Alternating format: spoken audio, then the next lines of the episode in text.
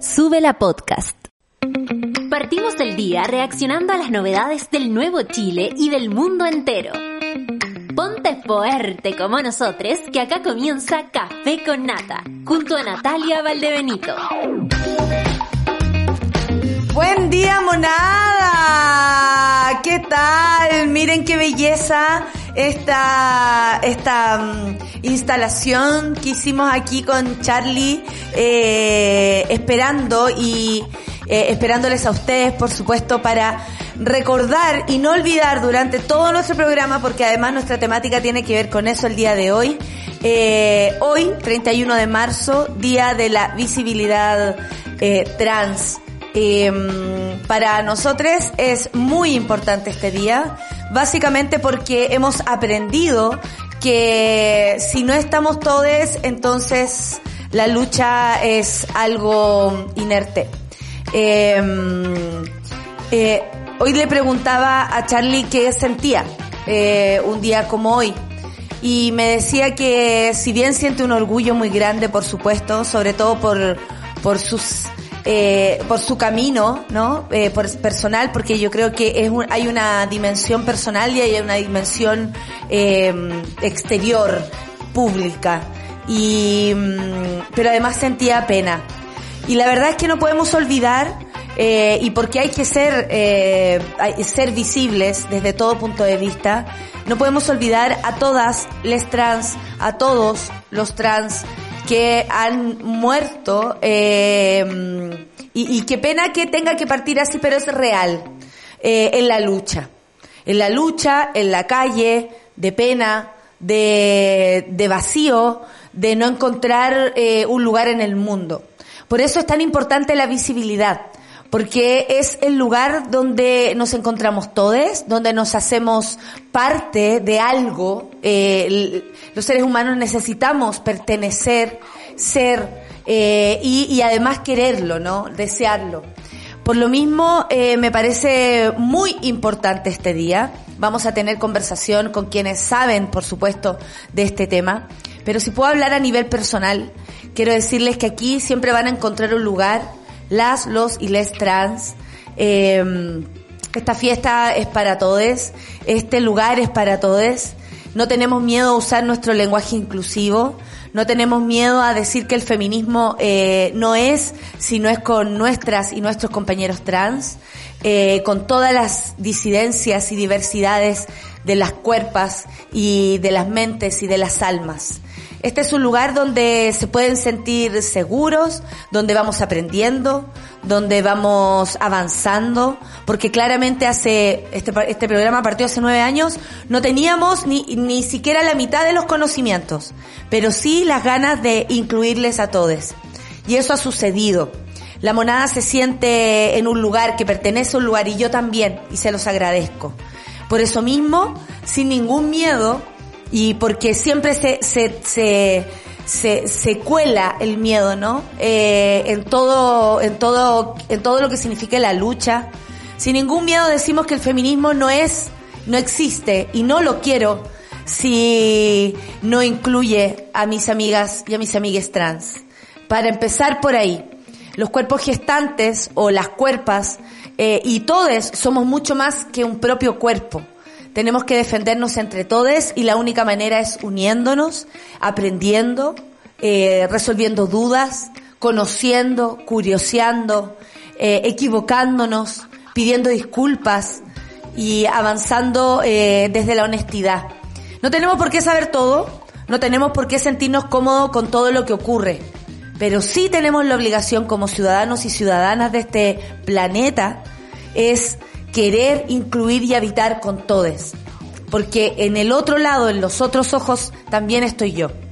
Así que hoy día es un día especial porque conmemoramos el Día de la Visibilidad Trans y es aquí con la bandera que puso Charlie, por supuesto.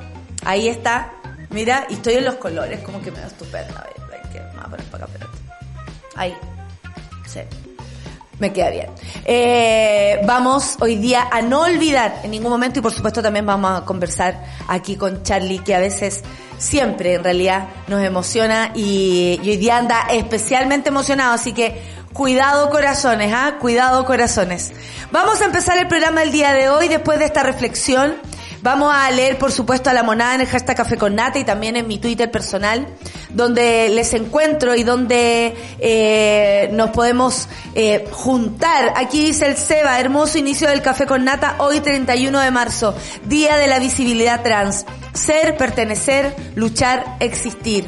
Eh, Vamos también aquí con el Twitter de eh, Sube la Radio. Aquí está la cara orellana. Uy, me picó el ojo. Me están viendo, ah, yo por eso me lo estoy rascando y les digo, ah, porque otra persona que solo me está escuchando puede creer que me pica el otro ojo. ¡Eh! Ya. Pues es que en la mañana yo soy así. En la mañana yo soy así porque yo, eh, eh, a esta hora yo antes, uh, hace nueve años,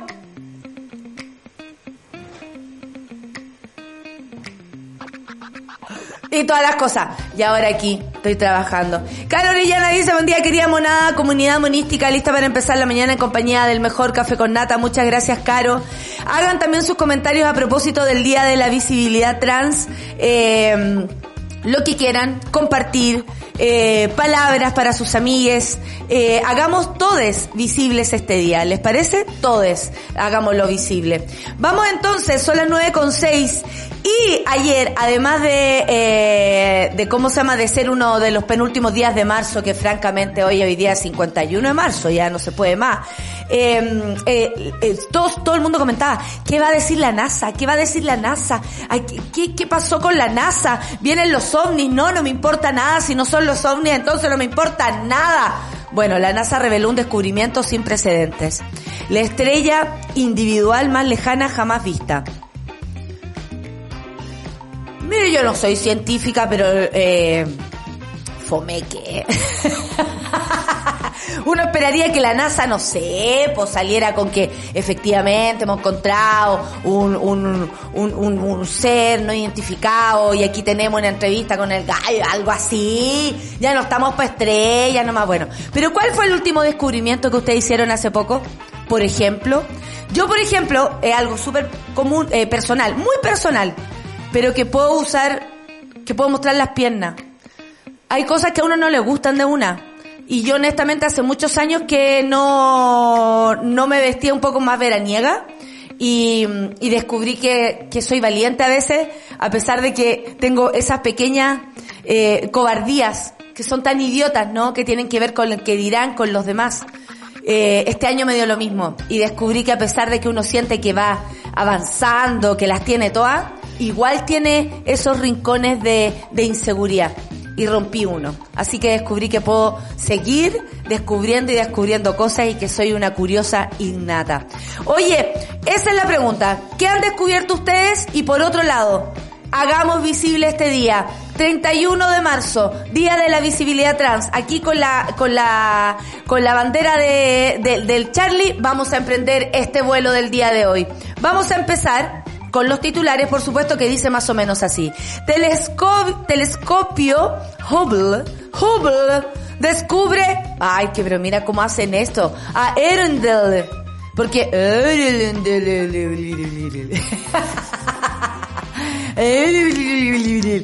bueno, son cosas muy difíciles, ¿ah? Como, como ahí se lee. Bueno, eh, la estrella más lejana jamás observada, a 12.900 millones de años luz de la Tierra y formada cuando el universo aún era joven, una estrella será una puerta para entender la evolución estelar. Este hallazgo permite entender la evolución de las estrellas y cómo se formaron las primeras, así como la etapa de reionización del universo. Siempre es entretenido y siempre es interesante, ¿eh? No nos podemos hacer las Miriam sobre esto. Siempre hay que darle una visión a, a estas cosas que a veces nos quedan tan lejos o no entendemos a la primera, pero cuando entramos en ese mundo nos maravillamos. En otro tema, mesa de la convención descarta pedir más plazo.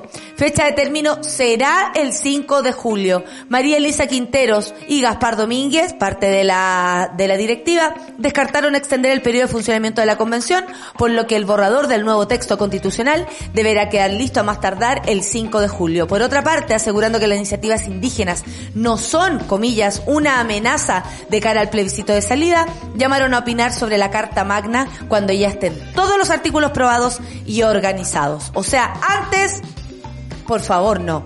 Caso Narumi. Este caso está siendo muy eh, renombrado en la televisión, incluso eh, se han hecho varios llamados a propósito, por ejemplo, de la red chilena contra la violencia, del lenguaje que se está usando en televisión para hablar de este caso, que tiene a un chileno eh, enjuiciado en estos momentos por el posible asesinato de Narumi, Narumi Kurosaki. En medio de las primeras fechas del juicio oral contra Nicolás Cepeda, ese es el nombre del acusado, único acusado hoy, de matar a su exnovia Narumi Kurosaki en Francia. Se revelaron nuevos antecedentes del caso, de acuerdo a David Bourne, eh, policía que investiga el presunto homicidio, la estudiante japonesa podría haber estado embarazada del mismo Cepeda. Además, el acusado habría utilizado las cuentas de Facebook y Gmail de Narumi después de su desaparición. Hay que tener ojo, ¿ah? Y tenemos otra visión también para ver estos temas. Ya no somos los de antes y no queremos tampoco un lenguaje que no incluya el respeto por las víctimas y por supuesto por las mujeres. Por Narumi y por todas. Hoy entonces iniciamos el programa. ¿Con qué canción? Vamos a ver por acá. Paris Hilton, temazo. ¿Te gusta, Charlie? Este temazo. Bien, le gusta. Hoy día, hoy aprueba, aprueba, obvio. Firme y convencida, apruebo de salida. Paris Hilton, Start Our Bill. Es lo que vamos a escuchar aquí en el Café con Nata en este día especial. Día de la visibilidad trans. Aquí en el Café con Nata de Sube la Radio.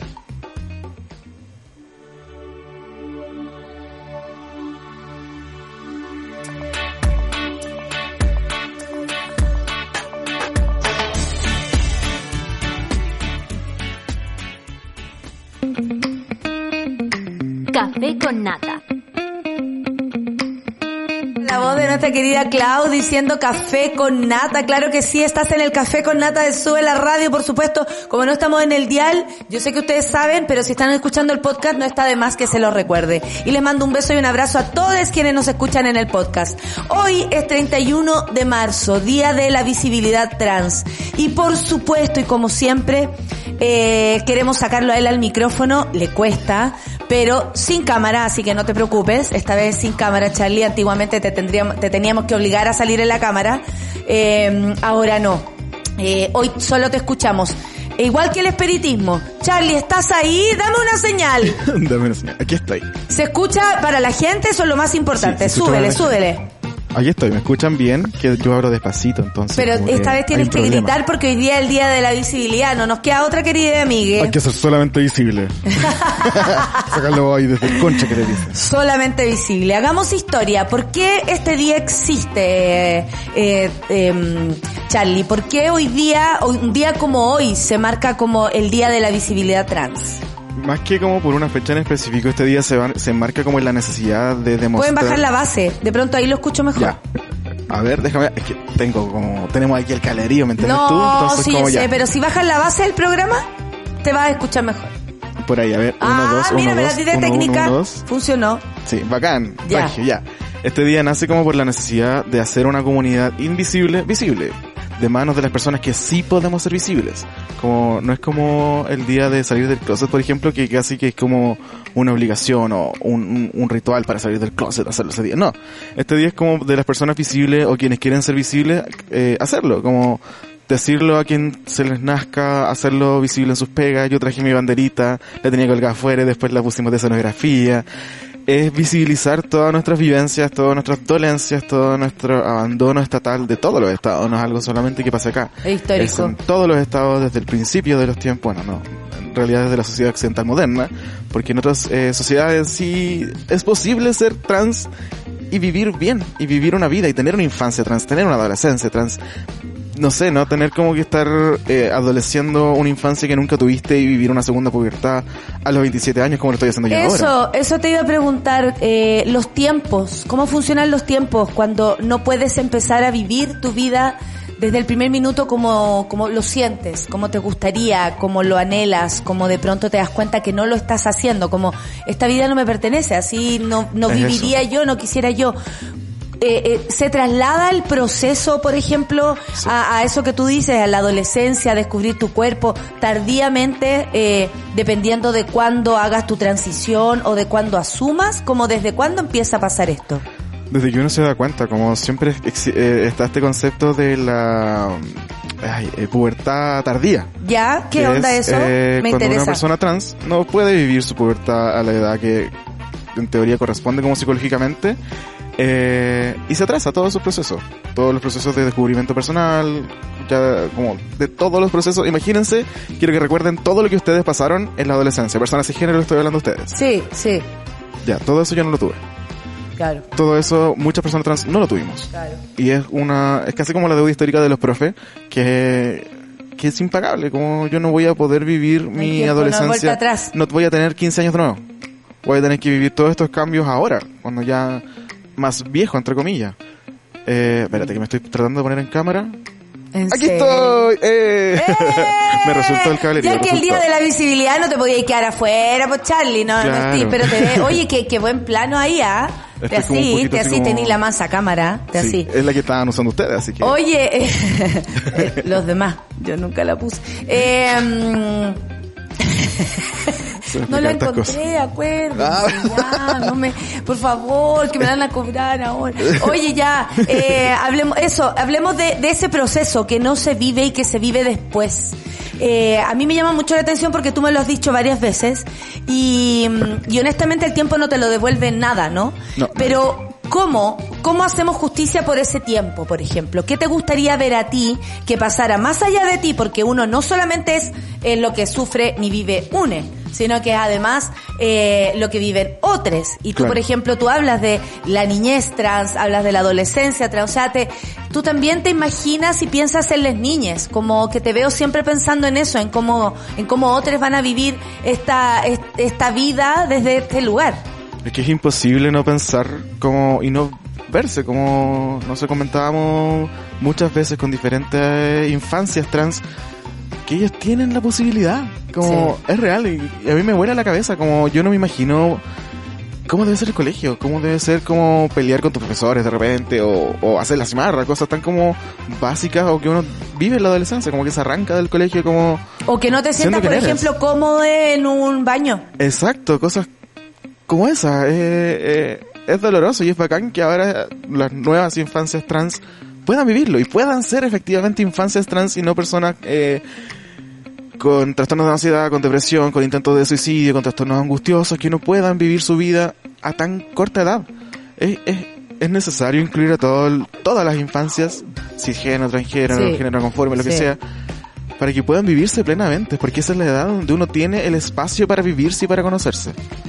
Sí, y por eso también es tan importante eso que tú habláis del proceso que se pierde, que se, que, que, que hay como una laguna en tu vida en lo que tú decís, podría haber aprendido tantas cosas, sería, Claro. ¿tú crees que habría sido otro, otro hombre de, de haber podido empezar antes con tu Todo transición? Todo, todo, todo el rato, sí, 100%. Cuando lo 100%. pensáis, ¿qué, qué, qué, qué sale de ti? ¿Qué reflexión sale Bueno, de ti? Yo siempre tengo rabia, es como una constante en mi vida. Estoy en terapia por si acaso. No sé. Amigo, si tenemos más miedo que rabia, se puede. Sí, eh, me da mucha rabia, rabia porque que- es algo que que me robaron. Es algo Sí. que yo no tuve, es algo que, que a mí me robaron. No, no es algo como, ah, se me perdió. Es algo que a mí me robaron, me arrancaron de mis manos. Que yo ni siquiera sabía que me podían quitar. Mm. Es, es- es el robo de tu identidad en el más como profundo dolor. Y, y duele, y duele caleta, y me da rabia que me duela, por, porque nadie se merece una cosa así. Sí. Y sí, puede sonar como dramático toda la cuestión, pero así se siente, así se vive. A mí me da mucha rabia tener que estar, tener que pagar terapia para poder tratarme toda esta rabia. Que yo no debería tener, que nadie debería tener. Para pagar esa terapia, porque estaría pagando otra. Te Bueno, lo digo sí. al tiro, porque eh, todos los seres humanos tienen por qué ir a terapia. No, claro, pero eh, lo, lo pienso como, me duele tener que estar viviendo esta segunda pubertad tan viejo. Porque para una persona trans tener 27 años ya es ser viejo. Como Mm. con esa proporción, o sea, no proporción, ¿cómo se dice? Esperanza de vida Mm. tan corta. Yo ya estoy en la tercera edad, muchos años, ¿me entiendes tú? Ay, ridículo, eh, eres eh, súper chico. Claro, pero para mi gente no. Mm. Para mi gente no. Para todo lo que avanzaron, dices tú, Claro. quienes te rodeaban. Y, eh, y lo hablo aquí en Chile, porque en Estados Unidos está, por ejemplo, hasta hace muy poco tiempo estuvo viva Marsha P. Johnson, que fue la impulsora de, de la rebelión de, de Stonewall, que dio paso al orgullo. Eh, y no sé, me da mucha rabia, eso es la verdad. Me da mucha rabia, me da mucha pena, como ¿Y qué te gustaría que días. pasara? ¿Qué te gustaría que se hiciera? Porque tú hablas del abandono del Estado.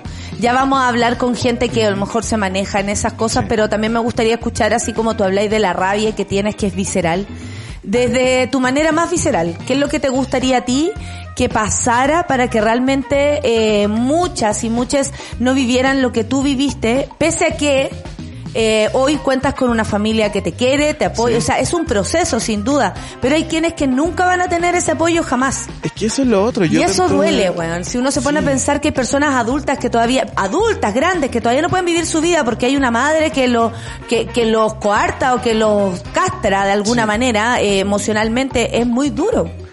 Eso lo, ¿te acordás cuando conversábamos como días antes de mi operación? Que en esa misma semana que yo me iba a operar, eh, desapareció Valentín y lo encontraron muerto. Entonces, bueno, la es- gente no sabe, pero ese es otro punto, Charlie, que tú no nos habías Sí. contado públicamente. Ah, ah, ¿verdad? bueno, me operé. Ah, Se acaba de hacer público algo por ti, ah, yo no... Yo No del yo callada. No, eh, igual he tratado de, de llevar eso como un poco más públicamente, pero claro, esa semana, fue, sí, esa semana fue particular. Fue heavy porque tenía, me quedaban tres días para operarme eh, y aparece la historia de que Valentín estaba desaparecido, un joven trans en Sí. Chillán. Eh, la, la PDI no se movió, una, un brazo armado de- del Estado no se movió hasta que pasaron muchos días. Yo creo que el cuarto, tercer, cuarto día recién empezó a investigar la PDI y al día siguiente Valentín apareció muerto. Entonces encontrarse con esas dicotomías que yo estoy en el lado privilegiado porque tengo una red de apoyo brígida, brígida de bacán, que me apoya, me ama, me quiere, me reta cuando ten- tienen que retarme, están ahí para mí. Y hay gente que no lo tiene. Y eso es un privilegio, tener una red de apoyo, tener gente que te quiere, que te apañe, es un privilegio en esta comunidad. Porque a mí no me echaron de mi casa, a mí no me echaron de la universidad, a mí no me echaron de la pega. Yo Pero hay, hay personas que han vivido todo eso que tú estás Sí, diciendo y lo hay- siguen viviendo a diario. Y hay una, una corriente de transodio en estos días. Hay muchas compañeras que están, si no están muertas, están hospitalizadas Sí, graves. sí, y he leído últimamente muchos casos, tienes razón. Sí, está brígido el transodio, como, y, y, y, ten- y caminar con miedo en la calle por ser quien eres, eh, duele. Sí. Duele, duele mucho. Como, Es así, tal cual, querido amigo. Oye, la monada te está escuchando con mucha atención, están todos así, ah, que muchos cariños para nuestros hermanos, dice saludos y buen día a toda la monada, dice la Mario 80. Eh, la Marcita nos cuenta algo de, de su de su vida que ya tomaremos por aquí, por supuesto. Eh, aquí nos está mostrando como en, en el móvil, unos amigos tuyos. Eh, Irina Caramanos, la, la primera dama, hace, eh, está en un acto organizado, eh, que organizó esta situación por la visibilidad trans en la moneda. ¿Dónde te gustaría que habría sido este, y cómo te gu- A ver ya, soñemos y pelemos. ¿Cómo te habría gustado un acto? Un acto con Irina o con quien fuera del Estado, por ejemplo. A propósito, porque para mí el móvil no, representa móvil, lo que estamos El móvil, hablando. Chao, adiós móvil. Por favor, bloqueame luego de Twitter y aburranse, por favor. Eso, saludos.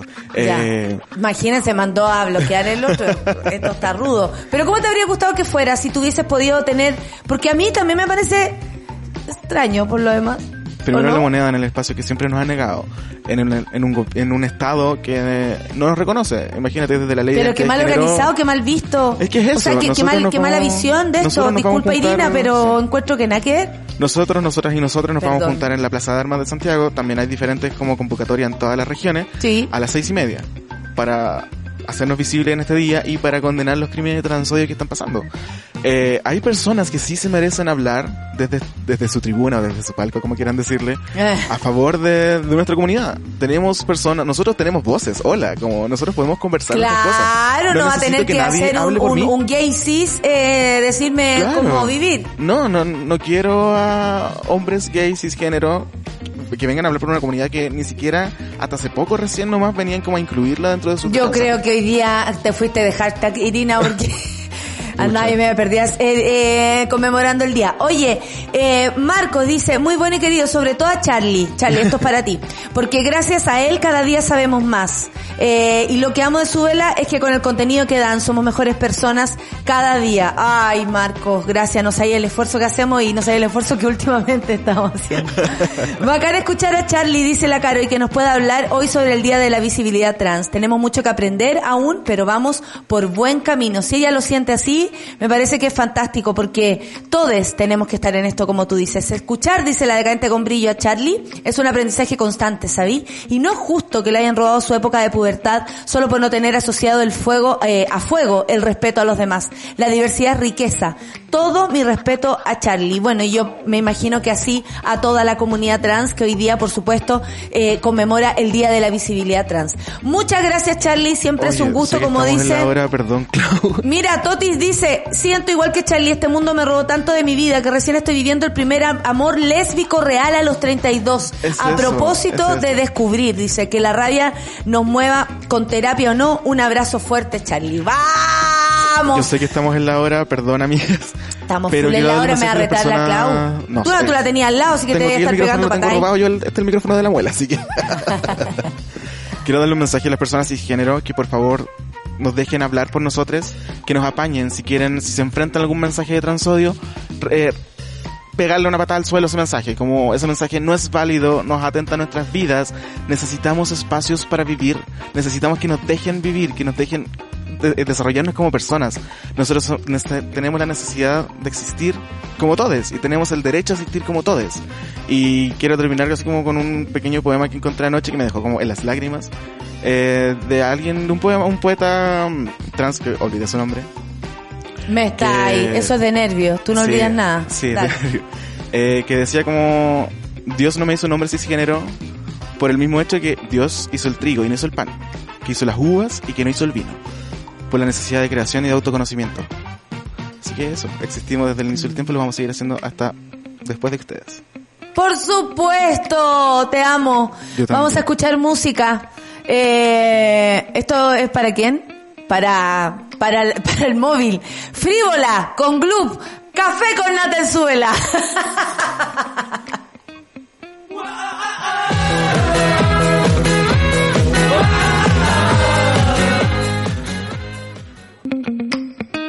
con nata.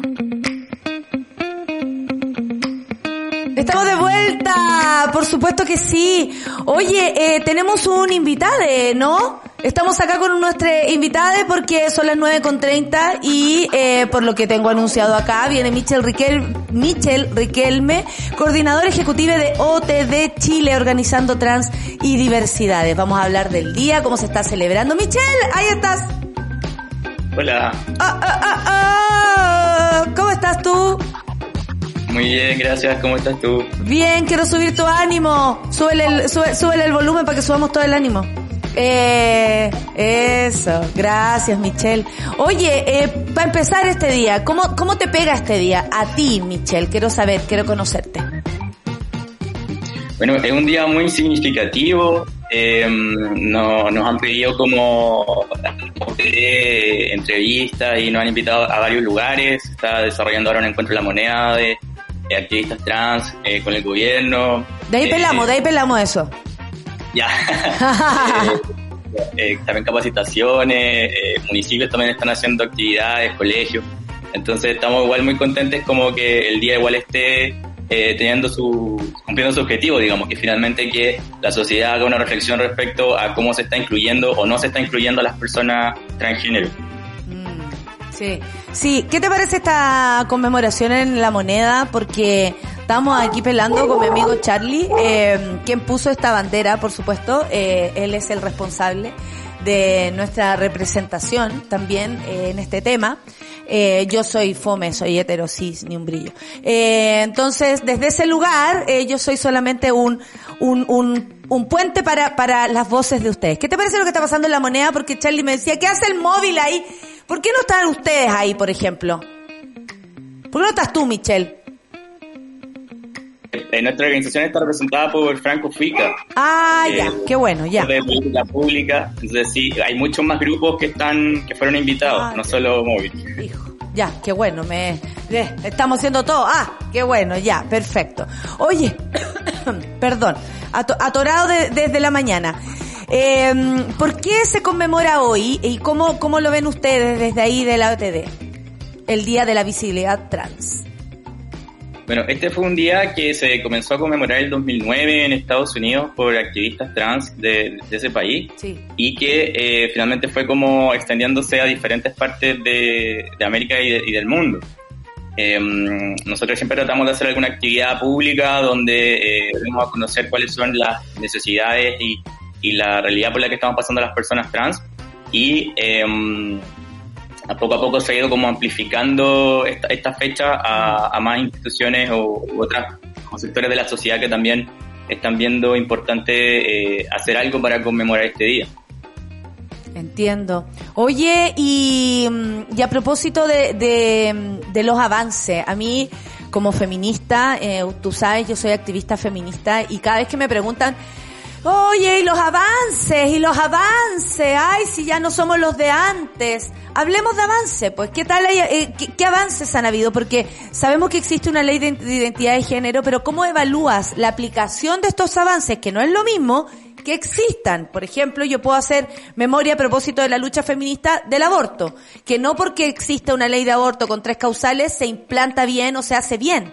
Entonces, ¿cómo, cómo ven ustedes que, o cómo evalúan la aplicación de esta ley de identidad de género y cómo se podría mejorar también para, como decía Charlie, a través del Estado vivir en dignidad y con respeto, eh, en igualdad en la comunidad que, en que uno elija estar?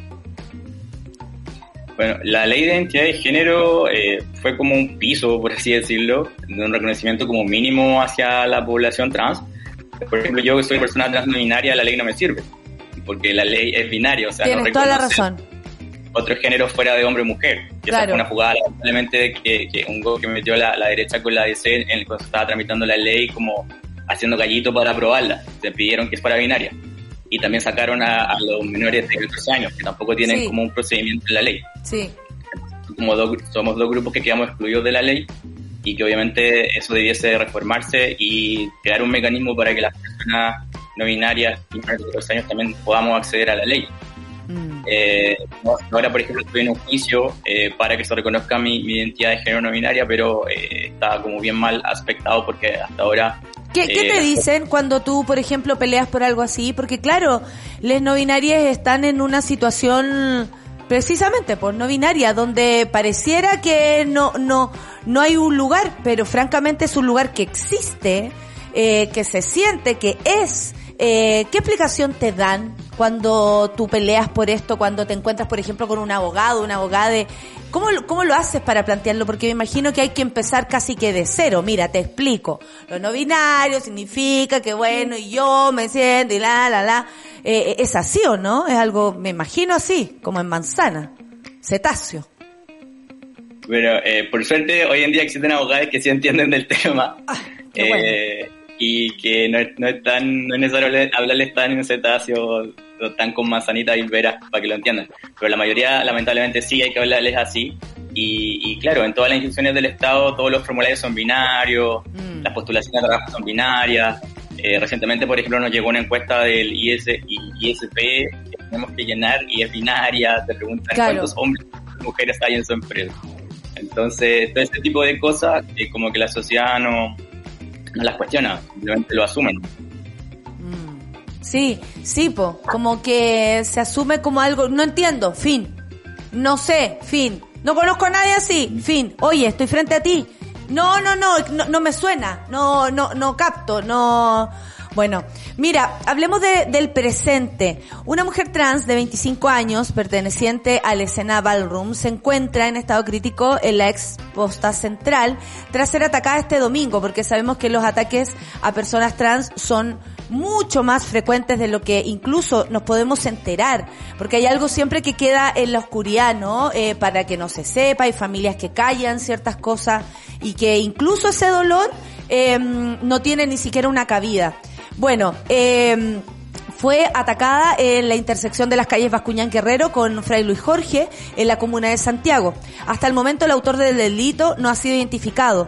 ¿Qué sabemos de lo que está pasando con ese caso para visibilizar precisamente un, una, una dinámica que es horrible y que es muy común, lamentablemente. O sea, uno lee en el Twitter una que sigue gente de todos los colores porque así es el mundo que yo veo, eh, te enteras de esto, pero la comunidad en general no. Claro, frecuentemente estamos viendo eh, ataques de odio a personas trans.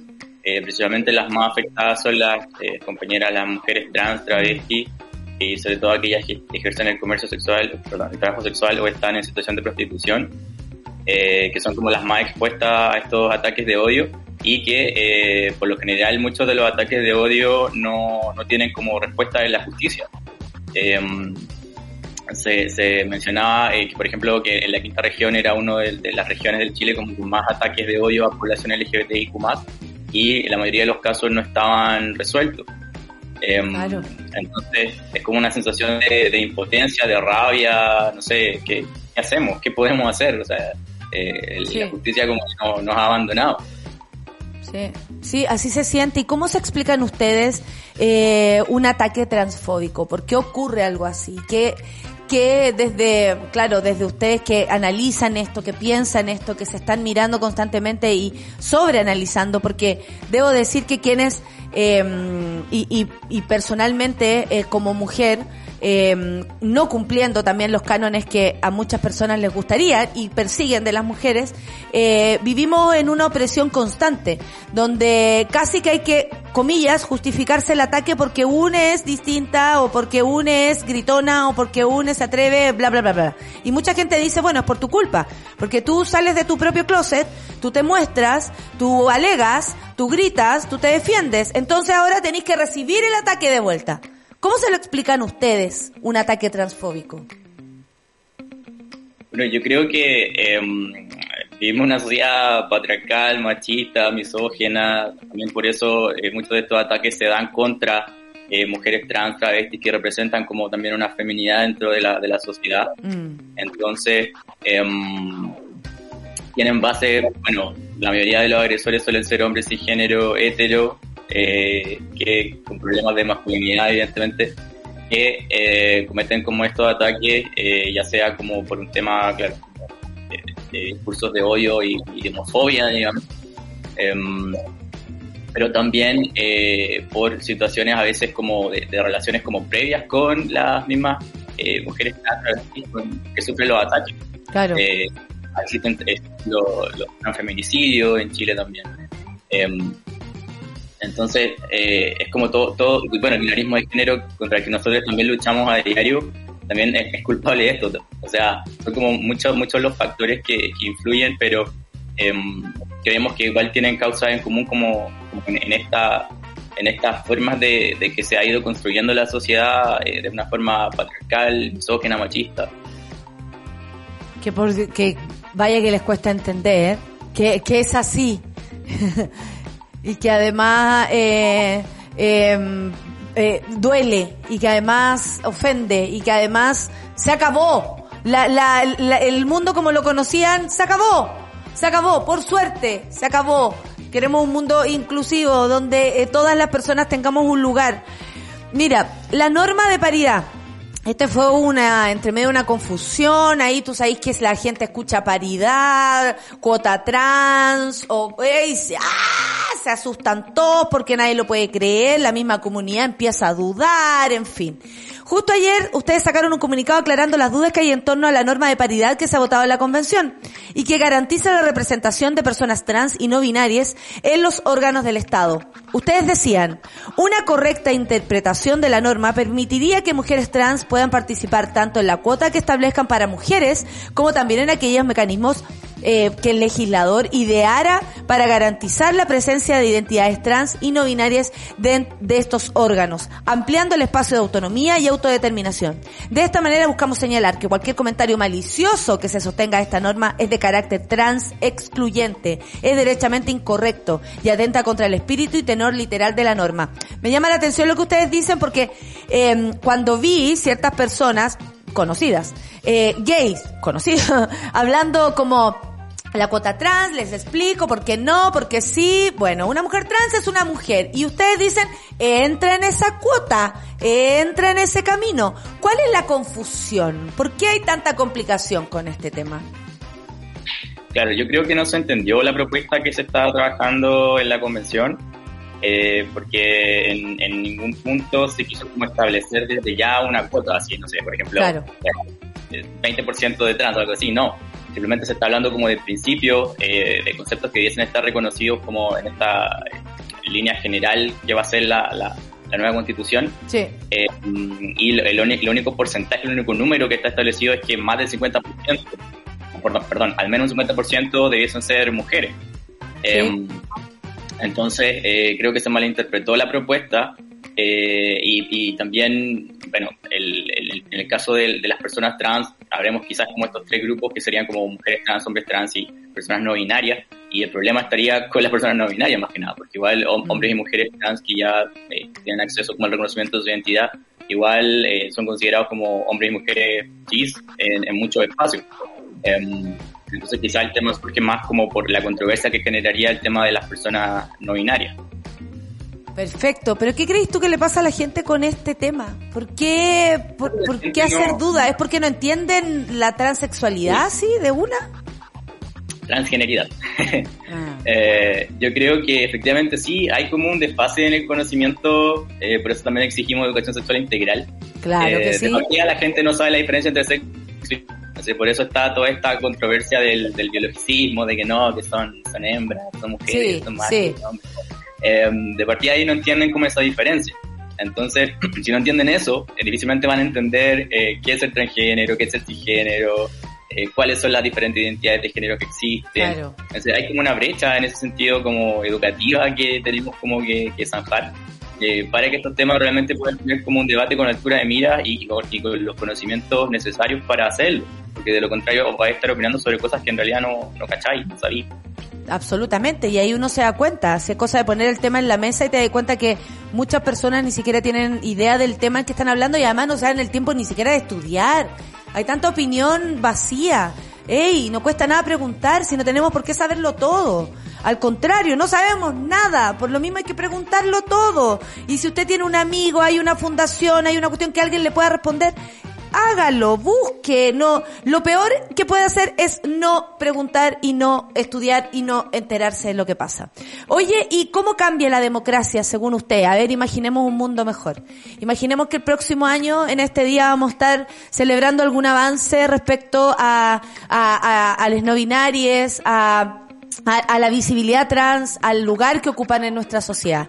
Eh, ¿cómo, ¿Cómo cambia la democracia? ¿Cómo cambiaría nuestro país si se hicieran las cosas, eh, ¿cómo se podría decir? Transvisionalmente. Eh, transvisionalmente, así como una visión tras, transvisional. Bueno, yo creo que, como ya eh, lo hemos visto en muchas cosas, eh, las leyes o las políticas públicas que un gobierno pueda como implementar son importantes, pero eh, no se logra nada o no se avanza en nada si no hay como cambios a nivel de, lo, de la micropolítica, o sea, de lo que yo hago en mi cotidiano. Mm. Por ejemplo, eh, que las empresas se pregunten cuántas personas trans hay contratadas en sus empresas, eh, o los colegios se pregunten eh, qué estamos haciendo por la inclusión real de los estudiantes trans, eh, o las familias se pregunten eh, qué estamos haciendo también por el respeto de, Sí. de eh, cuando eh, mi hija, mi hijo, mi hija, mi sobrina, mi tío, mi tía, Sí. mi mamá, mi papá, eh, manifiestan que son personas trans, eh, como que se acabe como este cuestionamiento que suele ocurrir en las familias de, pero que se te va a pasar, que es una etapa, pero que realmente estás seguro, pero es que eh, el cuestionamiento que todas las personas trans hemos sufrido en algún momento en nuestras familias, eh, ese tipo de cosas tienen que, tienen que cambiar para que realmente haya un cambio en la, en la sociedad y en la democracia. Y desde el Estado, ¿Cómo? y desde el Estado, Desde el Estado también se tienen que avanzar, evidentemente, en, en- en estas políticas. Eh, pero creo que también tienen que ser como cosas que vayan a la par. O sea, eh, por una parte el Estado, por otra parte como yo como persona individual, eh, tú como persona individual, el fondo. Que vayamos también como haciendo como estas reflexiones quizás un poco más... Eh, eh, como más, más conscientes de, de, qué estoy haciendo yo ahora en, en, lo que yo puedo hacer en mi contexto, desde yo desde mi, desde mi puesto de trabajo, yo desde mi lugar en una determinada familia, yo desde mi lugar en una determinada institución. Eh, esos son, creo que son, son los cambios como que más tocan a las personas trans. Por ejemplo, lo vemos en, mucho en salud. Eh, en salud hay una brecha de acceso a las personas No. trans, eh, todavía nos patologizan, nos piden exámenes psiquiátricos, psicológicos, se cuestiona mucho que realmente estemos tomando decisiones correctas sobre nuestro cuerpo, nuestro, nuestro propio cuerpo. Eh, y los avances que han habido ha sido porque un, un, profesional de salud, una médica, un médico, un psicólogo, una psicóloga, ha dicho, oye, esto, esto no está bien. O sea, yo en mi rol de profesional aquí, en, mi, en mi hospital, en mi consultorio, puedo hacer algo y lo voy a hacer. Entonces siento que es como la actitud que tiene que tener eh, como yo, que cisgénero, quiero ser aliada de la causa trans, ¿qué, ¿qué, estoy haciendo? ¿Qué voy a hacer? Sí, mira, acá una mona dice, Cecilia, dice, el miedo nos persigue, yo hablo como mamá de una hija trans y tarde o temprano tendrá que andar sola por la calle. Acá el patriarcado actúa con más bestialidad aún. No sé desde dónde nos habla Cecilia, pero siento que podría hablar desde cualquier parte de Chile, porque los ataques a la comunidad trans se dan constantemente.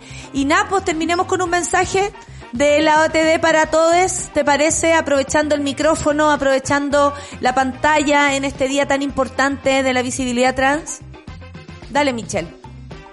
Eh, reiterar un poco lo que estaba diciendo, como que todas las personas que me están escuchando, como que se pregunten como qué estoy haciendo yo ahora por ayudar a la inclusión de las personas trans, por poner el tema, por conversarlo con una altura de miras, eh, también quizás si yo no sé el tema, métanse a nuestra página web www.otdechile.org. Ahí hay mucha información, tenemos una biblioteca con muchos recursos. Si quieren, si quieren más información también nos pueden contactar, nos pueden escribir. Nosotros estamos abiertos a todas las consultas que nos llegan, pendientes de todos nuestros canales. Entonces, esa, esa es la invitación, como a, involucrarnos más eh, como sociedad eh, y para que realmente exista una inclusión de las personas trans y una visibilidad y un respeto. Por supuesto que sí, Michelle. Vamos a, a, a, pelear por eso desde todas las trincheras, desde mi lugar. Por supuesto que no, no, no descansaré y, y, no callaré jamás por, por mí, por ti y por todos. Muchas gracias, Michelle. Nos vemos y que tengas un gran día, que hoy día sea un gran día también para la OTD y un beso para todos, toda la equipa que trabaja por ahí. En tu nombre, un abrazo. Muchas gracias. Que te vaya bien. Un abrazo grande. Estuvimos conversando con Michelle Riquelme, el coordinador ejecutivo de OTD Chile, y yo leyendo aquí a la monada, por supuesto, eh, eh, emocionada. Eh, la verdad es que la monada estaba bastante emocionada. Eh, eh, agradecen, por ejemplo, hay alguien que tal vez no es de la monada, pero dice, ojalá más gente tenga la llegada eh, que fuera como tú, mi ciela, para llegar más y más a la vida de amigues trans. Eh, eso lo escribe una persona trans en, las redes al propósito que subí el, el, el, el, video, ¿no? Invitándoles a todos a darle el espacio a la comunidad trans para conversar así como lo hemos hecho hoy. Eh, la Romina eh, dice que, estuvo acá con nosotros de Rach, que bacán escuchar este día un programa dando visibilidad a las personas trans, qué importante. Eh, sí, Sí, es importante. Mira, acá está también el Javo. Mi total admiración para Michelle Clementi Berríos, eh, muerte histórica activista trans disidente. Eh, por supuesto también un abrazo para todos quienes eh, dan la pelea. Para todos quienes están ahí, ya sea desde la comunidad trans o sus familias, como la Cecilia. Eh, yo he tenido eh, la suerte, y digo la suerte porque honestamente para el ser humano es una suerte tener la posibilidad de lidiar con personas de, de todas las formas posibles, de todos los sentires, de todas las identidades. Y por eso mismo hoy día no eh, me siento em, eh, más que una aliada, una compañera de todas y todas mis compañeras trans. Espero, por supuesto, como, como hablábamos con Michelle, que el día de mañana sea distinto, que cada día veamos un avance, pero también sabemos que mientras más avanzamos, hay otro grupo que también avanza y en nuestra contra. Por eso necesitamos de todos, de las familias, de las amigues, de, de los medios de comunicación, de mm, personas que den cara, que empujen, eh, y, y no solamente que pertenezcan a la comunidad trans, sino que también podamos entre todos empujar este, este tren eh, que avanza eh, tal vez lento como parte de los trenes, pero que luego eh, será un tren bala, por supuesto, porque por todas las personas que ya no están, por quienes nunca pudieron vivir su vida tal como la quisieran, por quienes sufrieron tanto bullying, ni siquiera llamado bullying, sino ya maltrato en su edad más primaria, por quienes también no saben plantear este tema y le han hecho tanto daño a esas personas, porque yo creo que aquellas también se hacen daño a sí mismas. Qué triste es vivir un mundo gris, blanco y negro, binario total. Es triste. únete. no queda de otra. Pensar por todes, actuar por todes, caminar por todes es muy importante. Ese fue el espacio, una hora entera, para lo que es el Día de la Visibilidad Trans, un día importante para nosotros porque contamos con Charlie de cerca, pero también por mis amigas trans, por todas quienes conozco, por, por todos quienes se fueron, por todas las que están luchando en esta vida en una posta a propósito de un ataque y, y no son visibles. Eh, por todas, por todas y todes. Nos vamos a escuchar música eh, porque a continuación tenemos un gran invitado. Él eh, igual es un ganador, no ganaron el Oscar, pero vaya que llega, estuvieron cerca. Vamos a hablar con Bestia, no con Bestia por supuesto, sino con quienes están detrás de esta obra maestra que casi, casi se gana el Oscar en esta entrega del último día, que por supuesto también vamos a comentar, porque básicamente le faltó bastante eh, a, la, a la ceremonia de inclusiva a propósito, si no fuera porque apareció Liza Minnelli y al final con agarrada de la mano con la Lady Gaga, yo francamente no, no te, no te, no te veo más esa premiación, pero a mí Liza me la, me la laizo, me la lizo, porque francamente. Gracias amigues, aquí termina nuestro, nuestro bloque trans, pero seguimos siendo porque aquí está la, la, la, la bandera de Charlie y no olvidaremos por todos quienes se fueron, por los que vienen y que sea una vida mejor. Porque sí, se puede ser feliz de todas las maneras posibles. Gracias Monada por escucharme, gracias Monada por escuchar a, Charlie, gracias Monada por escuchar a Michelle, gracias Monada por abrir sus corazones, por aprender junto a nosotros. Vamos a escuchar una canción que por lo menos a mí me gusta mucho. ¿Para qué?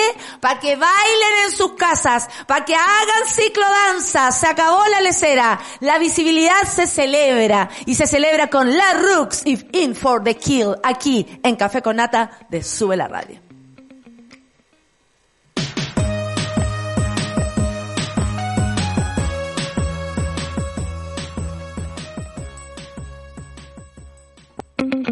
Ya estamos de vuelta en Café con Nata.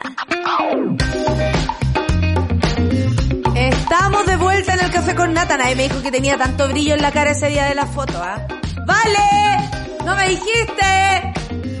Estamos para hacer ahí un, un pan con mantequilla.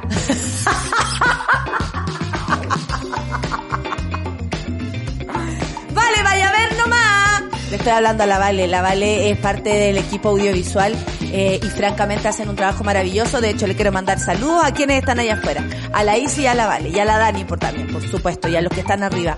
Al José ahora, ¿sí? Y el Paulo todavía no llega. Porque bueno, Paulo es así. Llega cuando quiere. En fin. Oye, eh, a continuación, después del Café con Nata, viene Super Ciudadanos, por supuesto. De luego la sigue sale Satélite Pop con Claudia Cayo, por supuesto también, quien tiene las novedades. Man ¿Cuál es mi cámara? Esta. Las novedades. Ah, ahí Satélite Pop, con las novedades de, de todas las noticias eh, magacinescas, cine, televisión, curiosidades, con Claudia Cayo, por supuesto. Vamos a la otra. También tenemos, ahí, también tenemos a, las 12 caseritas, a todos los caserites, que también compartimos, Monada, caserita, estamos todos involucrados con Isidoro Ursúa, por supuesto, y su gran programa. Y a las 3, las 2.10 con Nicolás Montenegro y Fernandita Toledo, quien sabemos es la paciente cero de Sube la Radio, pero ya se recuperó. ¿Hay cachado que todas las personas después del COVID, como que hablan así? Yo escuché a la Clau, escuché al Dico, y después la, el Dico aquí con la, con la, con la Pat, hola Pat, hola, y hablan los dos así. Eh, personalmente no viví el COVID este verano, pero todas mis personas alrededor sí, así que yo no sé si tengo una, soy una vacuna en sí misma, o francamente el bicho es un marichulo que no se atreve conmigo. ¡Ah! ¿Te cachai? ¿Qué me iba a decir, Clau? Dígame nomás, el escucho. ¡Ah! ¡Qué buena noticia! Eso, muy bien. Oye, mientras esperamos al invitado, si es que puede, ustedes saben, hay gente muy ocupada en este momento, no la vamos, no lo vamos a funar ni nada, porque eh, a, a casi ganadores del Oscar uno no puede. Tal vez unos periodistas de unas radios, potos, los vamos a pelar y vamos a decir, oye, ese gallo no vino, nos dijo que iba a venir y, y lo más seguro que está curado. Ya, no es el caso de este invitado. Probablemente tenga muchas cosas que hacer y está medio complicado con el tiempo. Pero Como ustedes saben, el arma secreta y mortal de la improvisación no me abandona. Y tenemos acá los titulares del día de hoy, que no podemos no dejar pasar por ahí. Hablemos de este caso, el caso Narumi. ¿Les parece? Nuevas pruebas apuntan a posible embarazo y manejo de redes sociales tras desaparición. Este es el caso de Narumi, de esta pareja que vemos ahí, que ella, eh, bueno, falleció, murió eh, asesinada por lo que indica la información y el juicio. Y tienen en este minuto a Nicolás Cepeda, el único sospechoso, eh, francamente contra la pared. Yo me imaginaba el día en que, en que tenían que, no sé, hablar los familiares, que loco que hablen los familiares de ti si tú estás ahí como en un juicio. Obviamente tu gente va a hablar de ti bien. O sea, yo honestamente le diría a mi mamá que por favor no, mi mamá encuentra que todo está perfecto. Entonces, ¿cómo le voy a decir a mi mamá que, que, que lo haga? En fin. Pero esto también incluyó incluso a la familia de Nicolás, a la familia también de Narumi, que tuvieron que declarar y estos días han sido bastante ajetreados. Esto en medio de la, de la fecha del, del juicio oral contra Nicolás Cepeda, acusado de matar a su ex novia, a una mujer. Narumi Kurosaki. Esto en Francia. Se revelaron nuevos antecedentes del caso. Y por supuesto que eh, salió esta noticia a propósito de que ella pudiera estar embarazada o hab- habría estado embarazada en algún momento de el mismo mm, eh, Nicolás. Bueno, en medio de la primera sesión del caso se señaló que el imputado habría utilizado la cuenta de Facebook, además de Narumi, después de su desaparición. La policía a cargo de la investigación, el policía David Bourne, indicó que la cuenta tuvo actividad, perdón, el 10 de diciembre en la madrugada siendo que el 6 de ese mes se le había perdido el rastro a la joven. Además, aquella actividad se hizo desde, una dirección IP utilizada por la cuenta de Google de Nicolás Cepeda el 11 de diciembre, cuando se encontraba este en Barcelona. Esto permite determinar, dijo, que las cuentas estaban en el mismo sitio, por lo tanto, se sospecha que Nicolás Cepeda habría utilizado la cuenta de Facebook de Naromi de Narumi. Además, la policía relató que Narumi habría comprado un boleto de tren el 6 de diciembre para un viaje entre Besan, Besançon y Lyon, donde se encuentran ahora, tras re- eh, en, el juicio, ¿no? Tras rastrear la compra y se pudo comprobar que pasar por una dirección de IP del centro comercial d'Or de Dijon, donde se encontraba, soy mejor con el francés que con el inglés, no sé si se han dado cuenta. Yo tengo una conexión con el francés, con el alemán que no puedo entender, honestamente. Bueno, eh, se encontraba Nicolás en ese preciso momento. Por parte de las indagaciones permitieron descubrir, eh, esto es heavy porque que una persona manipule tus cuentas, siendo tu pareja, por ejemplo, ya está mal, partiendo por eso. Y si luego se comprueba que esas cuentas fueron utilizadas después de, la muerte de Narumi o después de, de saberse desaparecida por una, como unos cuatro días, es bastante impactante. Ayer se hizo mucho eh, hincapié en cómo los medios de comunicación estaban están viendo este tema y, mm, y, y honestamente ha- hace falta mucha educación eh, sexual integral en todas las los ámbitos. Ayer, por ejemplo, en Chilevisión, una conversación entre Montserrat Álvarez, la animadora del matinal, junto a Roberto Cox, que está ya en, en Francia, eh, que hay que ver lo que hace el privilegio, el gallo se maneja en inglés, en español, en, francés, en fin. Y eh, se, se, se incurrieron en errores. Se habló de, de, por ejemplo, detalles sabrosos sobre la muerte y no pueden haber detalles sabrosos sobre el asesinato de una mujer. Eh, eh, es ahí cuando uno dice que heavy, ya. Por ejemplo, respecto a, lo- a, lo- a los carabineros, se quiere y todas las personas queremos que se abandone esta idea de que la institución es como es y no puede cambiar. ¿Por qué? Porque se han cometido muchos errores desde ese lugar y se necesita una eh, educación respecto, por ejemplo, a la violencia, a la violencia de género, a la violencia trans, a la violencia en las, de otra manera. ¿Se necesita otra policía para, para, no sé, para las manifestaciones? Sí. pero también se necesita aprender cómo se habla de estos temas. Y una de las eh, reflexiones que se hizo ayer y que la hizo la red chilena contra la violencia, métanse a su Instagram, síganlas, aprendan de ahí. Em, se hace también una, una visión respecto a cómo la línea editorial, la forma de hablar, el relato, sí es importante cuando se habla del asesinato de una mujer y de un posible femicidio.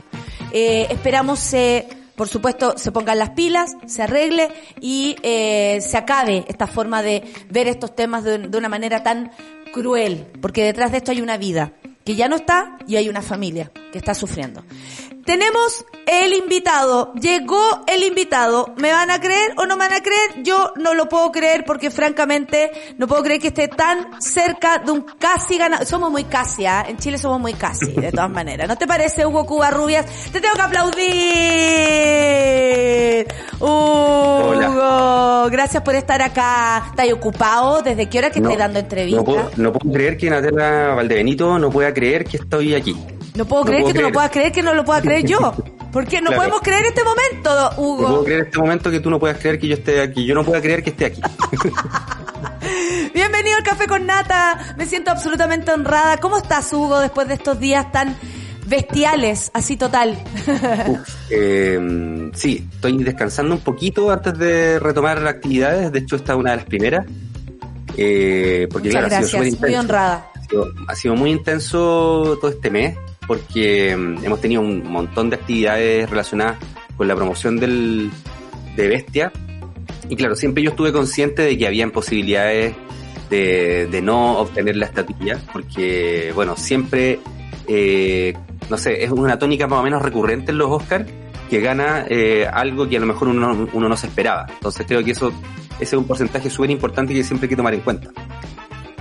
Sí, pues ya le había llamado la atención el estar nominadas, porque por lo general eh, de lo animado se espera algo mucho más polite o no hemos Claro. acostumbrado a ver historias desde ahí, ¿no? Eh, tú eres el director de esto, ¿cómo, ¿cómo nace Bestia? ¿Cómo se empieza a gestar esto? Porque claro, ahora conocemos la historia como ya está ready, está hecha, aplaudimos los talentos, casi Oscar, pero me imagino el pasar para llegar a lo que fue. Aquí en Chile nada es fácil, menos para el cine, menos para la, la, la, plástica, menos para la ilustración. Sí, lo que, mm, bueno, eh, eh, Bestia parte de la idea de hacer una serie, eh, nos juntamos el año 2016 más o menos con la Constanza Bete, que es la directora de arte, teníamos ganas de hacer algo relacionado con la historia de Chile, eh, y luego apareció Martín Erazo con una idea similar, y empezamos a desarrollar esta idea de serie. Hablamos de Martín personajes. Erazo, el mismo Martín Erazo que conocemos todos. De la Pato Gallina, claro. Qué heavy cómo se empieza a unir todo, qué, qué alegría también. Claro. Y que y nada de raro además, porque talento sobra. Sí, y bueno, trabajamos ese, ese proyecto y después mutó a un cortometraje porque mm, era muy complejo eh, hacer una serie eh, en stop motion de personajes de la historia de Chile y más, y más ligados a la política, ¿no es cierto? Entonces es muy difícil buscar financiamiento para hacer algo así. Entonces decidimos hacer un cortometraje eh, más de autor y todo. Eh, ahí trabajamos la primera versión del guion con Martín, después seguí yo. Eh, y eh, bueno, el, el corto lo, lo asumo yo la dirección por un tema de, de experiencia, yo creo, en la, en la técnica. Y, y ahí se transformó en bestia cuando yo empiezo ya a darme cuenta de todas las, eh, las cosas que decían sus entrevistas Ingrid Older. Entonces ahí empecé a notar un poquito de paranoia de parte de ella, eh, hartos, hartos eh, desequilibrios mentales que me parecía muy interesante de abordar un tema así eh, desde, desde el punto de vista psicológico. Sí, eso te iba a decir. Eh, a mí me interesa hablar con, con el artista Hugo. eh, y desde ese lugar te pregunto, Hugo, ¿cómo es eh, trabajar con el horror? ¿Cómo es trabajar con una historia tan dolorosa? Eh, muchas personas a veces incluso han- han dicho, no he querido ver el corto, no, no sé si puedo. Otros, por ejemplo, cuando vieron la, la, la, la- la- eh, eh, esta réplica pequeña eh, en las manos de Steven Spielberg, decían, eh, esto se está yendo de control y se está deshumanizando algo tan grave. Pero ¿cómo se mete un artista como tú a- al horror y cómo sale de ahí? Yo me imagino que, y lo sé, que uno no entra igual como sale a escribir algo, a hacer algo, eh, uno se modifica. ¿Cómo te modificó a ti esto y cómo, y cómo es trabajar con el horror tan de cerca? Sí, fue súper eh, extraño. Yo creo que poco a poco me fui, no sé si acostumbrando en la palabra, pero eh, tratando de, amoldarme un poco a, este personaje, porque obviamente yo, no sé, tengo una también una, una parte teatral mía que es eh, con la compañía Maleza, donde partimos haciendo obras que, era pues, Maleza, de hecho, un thriller psicológico, entonces pero no, no tenía, eh, bueno, era un thriller psicológico eh, inventado por nosotros, ¿no es cierto? No era basado en hechos reales, esto ya era basado en hechos reales, entonces eh, recurrimos a algunos recursos aprendidos anteriormente, pero cuando nos aproximamos a este personaje, a mí me costó encontrarle un sentido de por qué yo quería contar una historia acerca de esta mujer que no fuera documental. Entonces, ya. dije, ya, bueno, hago un documental o hago una ficción. Entonces, cuando empiezo a adentrarme en la ficción, eh, tratando de interpretar más o menos eh, su perfil psicológico y tratar de, de, ocupar eso para hablar de la maldad, creo que le, empiezo a encontrar un poquito más de sentido. Y, pero para tratar de adentrarme en, esa psicología, yo obviamente tenía que involucrarme un poquito con el personaje, tratar de, de sentir las frustraciones, porque yo, ah, yo encontraba muy interesante mostrar las frustraciones de una persona como, como esta, para darnos cuenta de lo básicas que eran sus frustraciones. Entonces es como un poco desnudar un poco su... Claro, si solo lo enjuiciabas, de pronto te perdías una, una, una, una dimensión humana, comillas, que es difícil hablar de humana en el caso de ella, pero humana que sí tiene. Te puede parecer a ti superficial, banal, y todos podemos tener nuestra opinión, pero la tiene, po. La tiene, obviamente, es un ser humano, entonces como, bueno, por ahí también hay una, he leído algunas, algunos comentarios que, que dicen que, que en el fondo que, que Ingrid Olderock no era una bestia, sino que era un ser humano consciente. Sí, obviamente era un ser humano consciente. El, eh, y eso, eso es eh, innegable. Entonces, eh, dentro de esa conciencia hay pensamientos muy básicos, como por ejemplo la frustración que tiene ella, que yo la quise retratar en el corto. Eh, la frustración de ella era que no iba a poder torturar más, eso la, echaron de su trabajo. Entonces, claro, por lo que ella se frustra es por no seguir cumpliendo con su deber. Entonces, eso es un es algo súper... Y el loco, pero, la, la, gente no lo comprende que, por ejemplo, para retratar un personaje, me imagino como director, en mi caso, como actriz, en el caso de Martín, como director también de teatro o lo que sea, uno tiene que justificar el personaje. Uno tiene que jugársela por ese personaje. Por mucho que tú odies todo lo que hace, tienes que entenderlo. Y desde ahí es súper loco enfrentarlo porque enfrentar ese horror que significó para tantas personas esta mujer, eh, me imagino que te, te, te dejó algo. ¿Cómo, ¿Cómo saliste de, cómo sales de bestia tú? Así como artista modificado, aprendiste algo, querés cambiar, ahora vaya a ser, no sé, Pulentos 2. Así como una cosa totalmente distinta, como no, o sea, es que ahora quiero cantar canciones infantiles, ya basta de este tema. ¿Qué, ¿qué te pasó con esto a ti? Eh, no, yo claro, no sé si todavía salgo. Ah, perfecto. No, yo, creo igual, igual ya salí, pero eh, como hemos estado reflexionando tanto al respecto, yo creo que también todo lo que ha pasado a mí me parece súper interesante.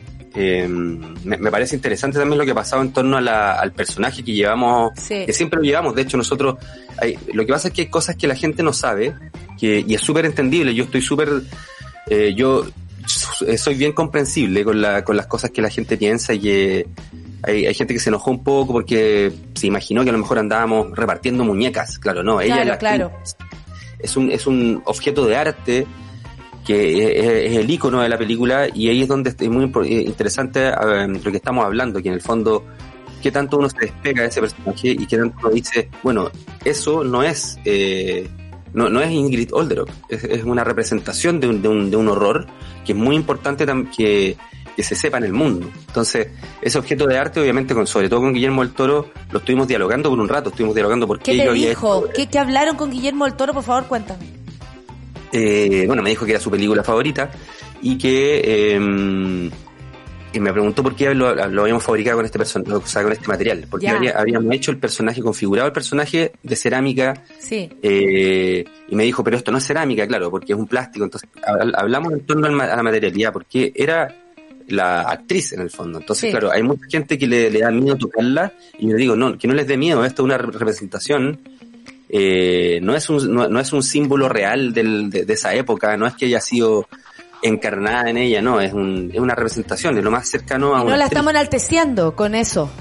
para nada. Claro. Y de hecho, de hecho hubo una actividad paralela cuando nosotros estábamos allá con, con Gustavo Gatica, con las cabezas de, de, de bestia, las cabezas de cerámica, y Gustavo Gatica y otras personas no videntes pudieron tocarlas y pudieron sentir más o menos la textura y todo. Entonces, claro, hay algo bien interesante en, en torno a la materialidad, porque la materialidad en nuestro corto es muy importante, es como una, un actor más, una actriz más. Y, y hubo, hubo otra actividad en la cisterna, un conversatorio, antes de que yo me fue uno de los últimos conversatorios que hice yo acá, donde también llevé el personaje y hubo, no sé, la gente se acercó en- con miedo, con, con mucha Igual curiosidad. interesante lo que le pasa a las personas, ¿ah? Como... Eh, oja- ojalá con esa misma pasión enfrentáramos la violación a los derechos humanos, la impunidad en este país, ¿cierto? Porque es fácil hablar Claro. sobre una obra, sobre una película, ay, a mí me parece, no me parece, pero resulta que cuando llega el momento de, nos salimos a la calle a decir basta de violación a los derechos humanos, por ejemplo. Oye, pero Claro. pelemos un poco de lo que fue la premiación. ¿Tú estabas ahí cuando el Will Smith le pegó al Chris Rock? Sí, sí, estaba ¿Y, ahí. y- y pensaste que era hueveo o cachaste al tiro que era verdad? Porque yo hasta como a las 3 de la mañana todavía creía que era eh, la típica eh, show gringo, que por lo menos a mí me aburre bastante, pero era lo típico. Yo pensé que era show gringo y sigo pensándolo un poco. Creo que. Oye, yo también, ¿sabí? Sí. Eh, Como que me, me cuesta creer que es parte, o sea, no sé. eh, y aparte que hay, hay varias capas de lectura también ahí en, en lo, en lo que pasa eh, entre, en- entre dos, dos hombres peleando De nuevo.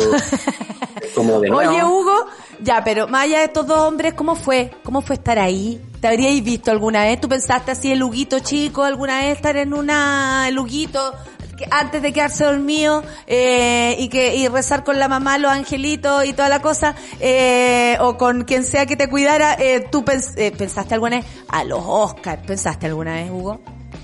Eh, yo creo que eran fantasías nomás. Pero, Pero lo pensaste. Pero, pero lo pensé, pero nunca, nunca lo, lo pensé como algo real. Era como, ah, yo creo que cuando, cuando el Gabriel y el Pato Escala ganaron el Oscar y yo dije, ah, igual podría ser. Porque claro, es alguien tan, son alguien, son personas tan cercanas que, que uno Con la dice, vida de un oso. Y claro. historia de un oso, y- sí. Pero yo, yo siempre estaba súper consciente que mis trabajos no eran para los Oscar. Las cosas que yo venía haciendo, eh, bueno, sobre todo, que claro, yo, yo creo que si yo vuelvo a hacer otra cosa va a ser también en una línea bien oscurita quizás, o introspectiva, más independiente, entonces creo que siempre he estado consciente de que mi, mi pega no es para los Oscars y quedamos súper impresionados cuando quedamos nominados, o sea, fue, fue como, pero como un corto como bestia, pues, nominado a los Oscars con, así como tan crudo y tan Sí. fuerte. Y tan distinto a los oscuro, demás y todo eso. Y tan distinto, era... Oye, Hugo, ¿y qué viene ahora? igual. ¿Qué viene ahora? ¿Cómo? Porque obviamente están nominados en un premio y viene un camino a propósito de eso, ¿no? ¿Qué viene? ¿Qué, qué, qué viene a continuación? Y, y, y, y mezclado con esa pregunta, ¿en qué estás, qué estás planeando, Hugo Cubarrubias? Para lo que, ¿ah? ¿Ah? ¿Qué Claro, planeas? Eh, lo que se viene, bueno, por el, por el momento con, con Bestia todavía hay camino. Ya. Eh, te- se viene el Festival de Stuttgart, se viene Hong Kong, eh, se viene también Bruselas, se vienen los premios Quirino, donde estamos nominados en cuatro categorías, incluida música, que, que es muy importante. Y se vienen varias cosas, se vienen, se vienen cositas. Eh, bueno, y eh, por ejemplo con, bueno, también estamos en el Festival Glass, también de Estados Unidos. Y, y claro, y, aparte que ven, eh, si bien no ganamos el Oscar, eh, nos ga- ganamos los Annie Awards, que es una especie de Oscar de la animación, Sí, sí. y South by Southwest, entonces se vienen festivales como de ese tipo también, en donde tenemos hartas posibilidades de, de seguir ganando algunos premios, eh, y varias actividades en torno a Bestia también, conversatorios, eh, charlas, eh, obviamente em, la agenda bajó con respecto a lo, a lo que a lo mejor podría haber sido si ganábamos el Oscar. Cosa que igual puede ser- Ah, pero... cosa que igual puede ser bueno porque claro es como hacer todo un poquito más relajadito pero el único pero director que está feliz de no haberse ganado el Oscar para poder tener tiempo. Muy bien. claro buscándole el lado bueno Sabéis lado mejor, porque yo estaba raja. Eh, claro.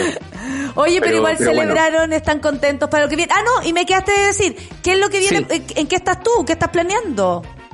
Bueno, tengo muchas ganas de hacer un largometraje, pero claro, como Bestia ha tomado tanto tiempo, no he tenido tiempo de, eh, de trabajar a cabalidad en eso. Estoy, estoy en una etapa muy inicial de ideas para un largo que es un poquito más autobiográfico, de cosas que yo veía cuando era, cuando era chico. Más que autobiográfico son las cosas que yo veía en mi familia, en, Mm. en la sociedad que me rodeaba y hasta eh, crecer hasta joven, como vi cómo una sociedad fue cambiando eh, en el paso de la dictadura a la democracia, pero no centrado solo en eso, sino que también en, eh, en algo emotivo también de, la, de, de- de- de algunos sucesos familiares que yo viví que representan una sociedad también. Sí, sí, sí, al final en la casa es, una, es la representación de una sociedad con todas su, con todos sus bemoles, con todas sus esquinas. Eh, Hugo, muchas gracias por haberte conectado, por ser tu primera actividad dentro de todo lo que te va a pasar aquí en Chile. Espero que sigan recibiendo premios, aplausos, eh, abrazos a la equipa. Sé que no estás sola y que estás con un montón de creadoras también, mujeres muy, muy, Sí. muy talentosas, a quien también a través de ti le traspaso esto. Espero en algún momento también vengan al Café con Nata para que conversemos desde ese lugar también. Y para mí personalmente, Hugo, es un honor estar hoy día contigo en el programa, para el público también. El director de Bestia, nada más y nada menos, una de las películas, o sea, una del corto nominado a, a mejor corto en los Oscars, está aquí relajado, feliz de no haber ganado porque puede estar en su casa eh, Claro. tomando café. Muchas gracias, Hugo, y espero que sigan los Gracias, éxitos, Nata. pero también espero que siga la creación. Habiendo ideas, tenemos todo. Chao Nata, muchas Chao. gracias por todo, muchas gracias por, por el apoyo. Chao. Un abrazo para ti, que estés muy bien. Chao. Oye, me creo la muerte con el programa el día de hoy. Hicimos un lindo programa a propósito del Día de la Visibilidad Trans y además tuvimos la suerte de conversar con el director de Bestia. ¿Qué me dicen ustedes? Programón. Muchas gracias, Moná, por estar del otro lado. Hicieron que esta mañana fuera maravillosa. Y ya lo saben, hoy, 31 de marzo, Día de la Visibilidad Trans. A no olvidar y dejar, por supuesto, que sean ellas quienes se expresen, pidan, reclamen, rabeen y corran por las calles libres de una vez por todas. Merecemos colores y merecemos amor. Todes. Sean bienvenidos todos siempre a nuestro programa. Chao, nos vemos mañana.